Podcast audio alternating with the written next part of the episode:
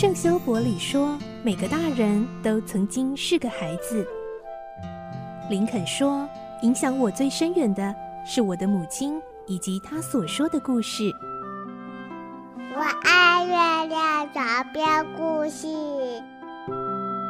晚安，月亮床边故事。小青姐姐邀请每一位大孩子、小孩子一起听故事，不管多忙，也要和你一起听故事。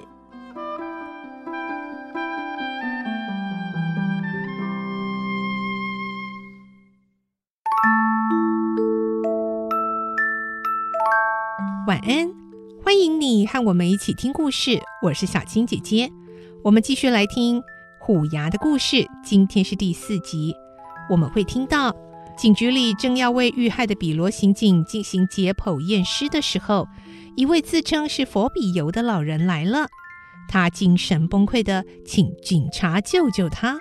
来听今天的故事。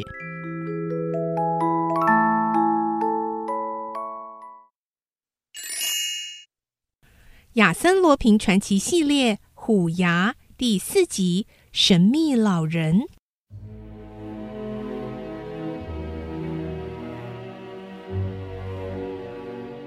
比罗的遗体正要被移到手术室进行解剖、检验毒剂时，值日警员拿着一张名片走了进来。局长，这位先生来拜访您。名片上印着“电气技师”。伊波里特·佛比尤，斯鞋街十四号。佛比尤，比罗刑警在弥留前勉强写下来的 “F A U” 就是“佛”的音。局长看过名片，非常惊讶的说：“马马上把他带到这来。”一个上了年纪的人被带进局长室，他的白发蓬乱，垂到前额，双颊凹陷。两眼布满血丝，看起来令人害怕。他的服装不整，领带也松开，显得非常疲惫。他用害怕的语气向局长求救：“哦，你是局长吗？请你救救我！可怕的厄运即将降临到我的身上，我会被人杀害，我和我的儿子。”都会被毒死！哦，多么可怕的阴谋啊！杀人的恶魔！请您救救我，救救我的儿子！突然，他发现了比罗的遗体横卧在长沙发上面。啊，死了，被杀死了！哎呀，比罗先生也被杀死了！哦，太晚了，太晚了。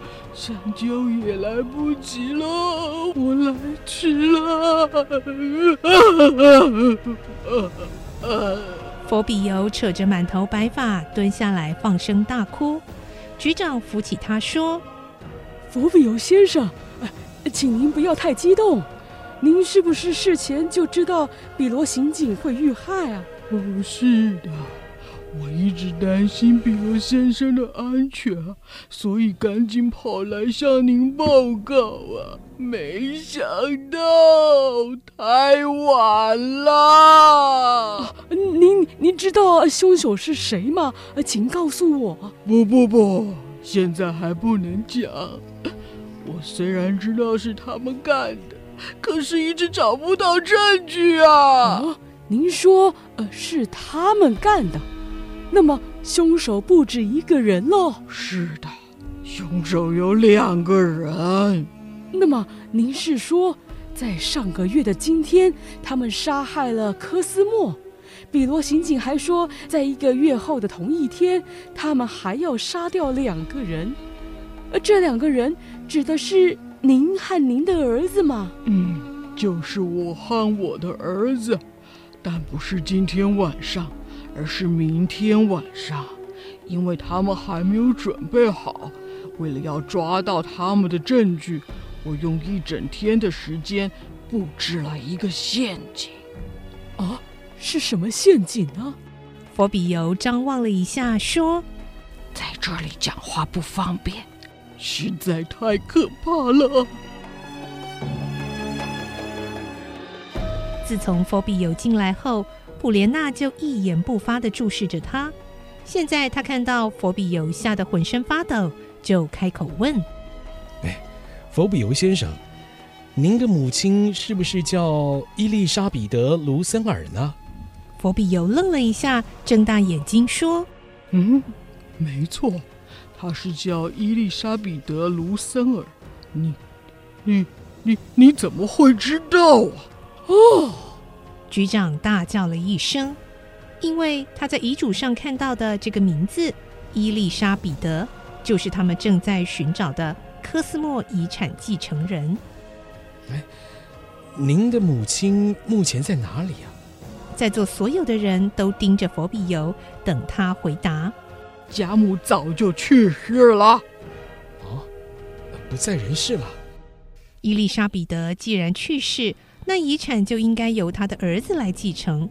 如此一来，佛比尤就名正言顺拥有这笔庞大的遗产。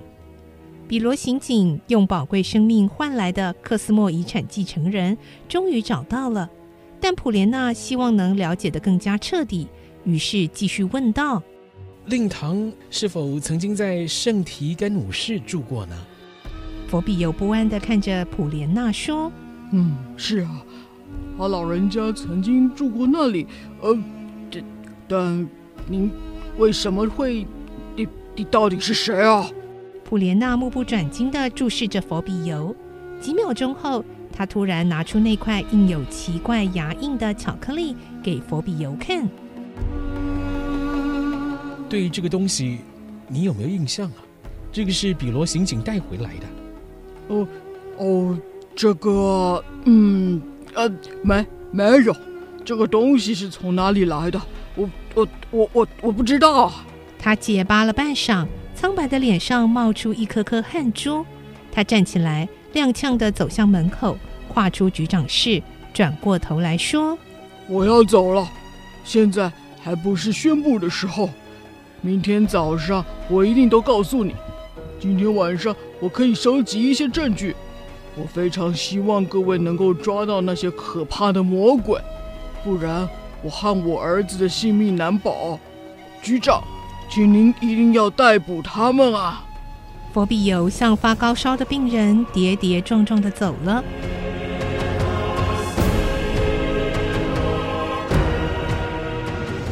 佛比尤离开半小时后，普莲娜带着一名巡佐在街上急急忙忙的赶路。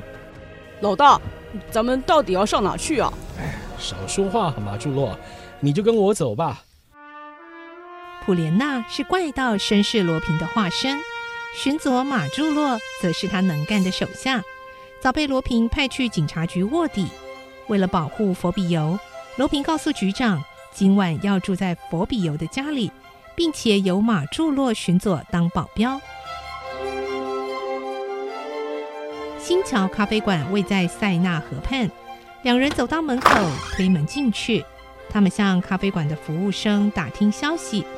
比罗刑警今天上午果然在这里写过信，还向他们要了一个信封，把写好的信装进去，之后就带着信离开了。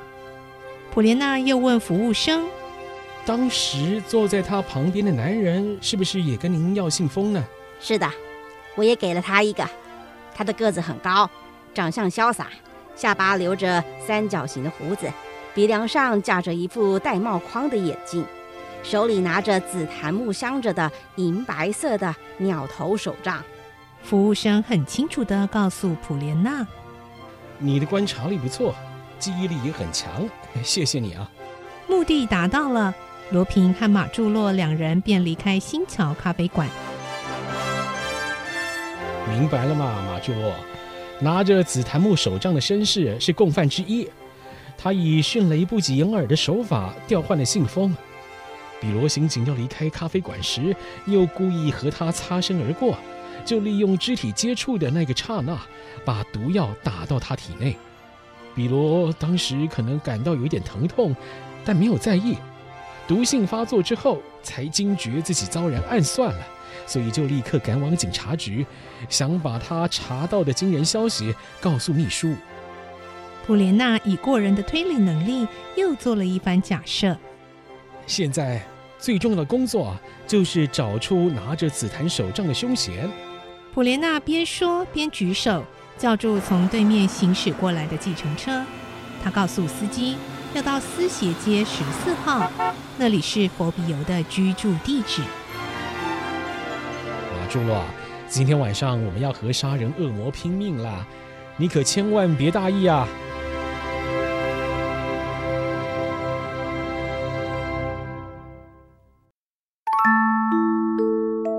今天的故事就先听到这里了，下个星期再继续来听虎牙的故事。我是小青姐姐，祝你有个好梦，晚安，拜拜。小朋友要睡觉了，晚安。